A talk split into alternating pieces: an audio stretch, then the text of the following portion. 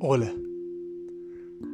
Soy Nacho Quesano y quería darles la bienvenida a otro episodio de mi encuentro conmigo, en el cual quería reflexionar sobre el amor y específicamente sobre la idea de amar sin poseer. Lo primero que me surge es esta duda de ¿hay otra forma de amar?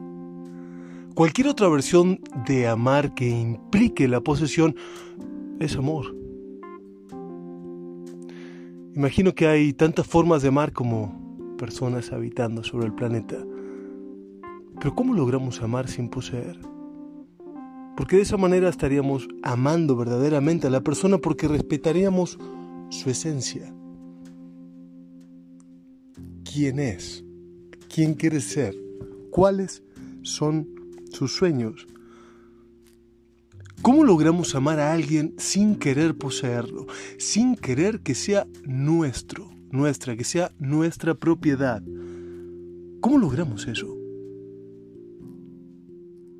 Buda dijo, quien quiere una flor, la corta, pero quien ama una flor, la cuida este hecho de plazos, de temporalidad, sí, de no poder llevarnos a casa a nuestro amado, de no poder reclamar su pertenencia, reclamar que es nuestra propiedad.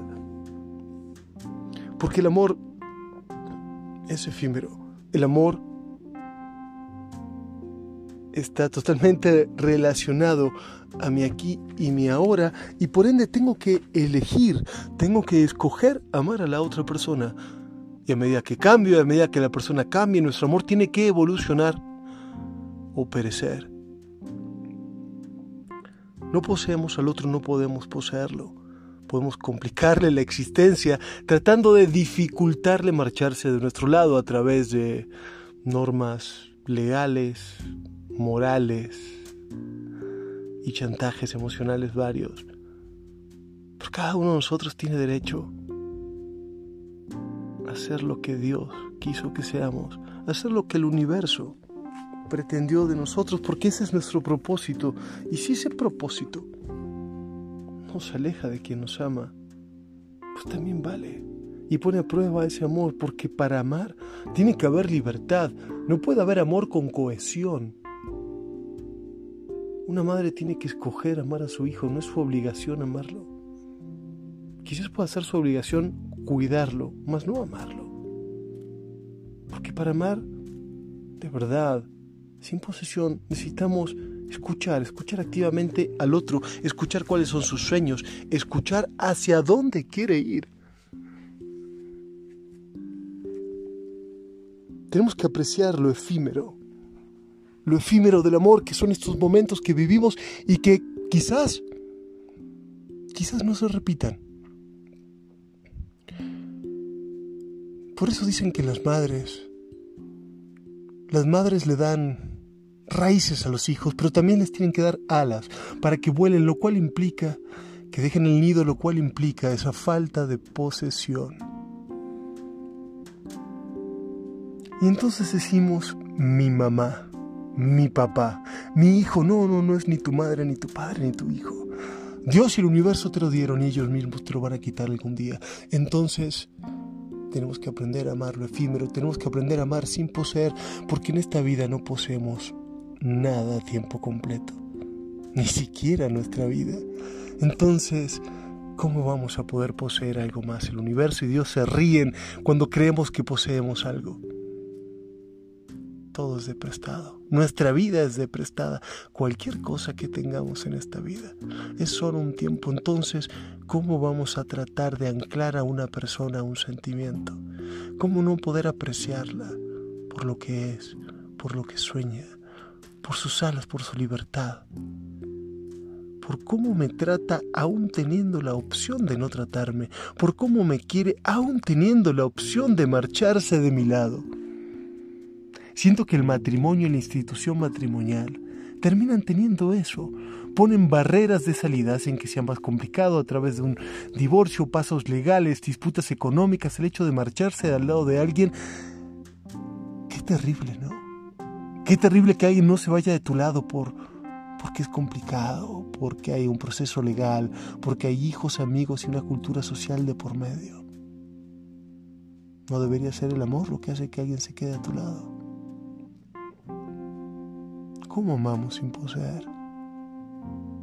Entendiendo que no podemos poseer nada, entendiendo que estamos deprestados, entendiendo que lo único que venimos a hacer al mundo es cumplir un propósito que tiene que ver con un fin último de ayudar a los demás, de provocar sonrisas en los demás, de darle a alguien más eso que nosotros tuvimos la dicha de tener, porque todo es prestado. Y quizás lo único que resuena un poco más son las sonrisas que provocamos en los otros. ¿Cómo amamos sin poseer?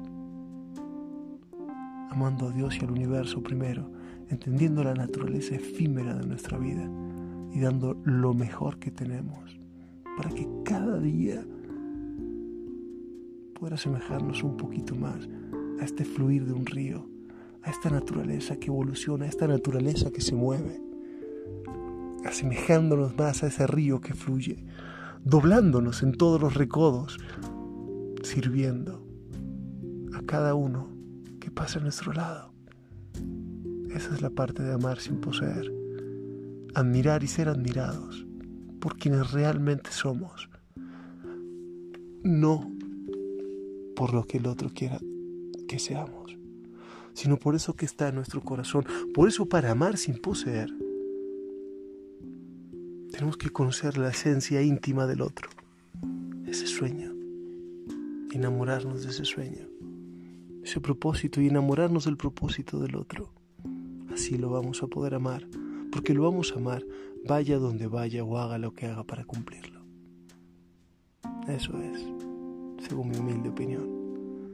Amar sin poseer. Gracias por escuchar este podcast.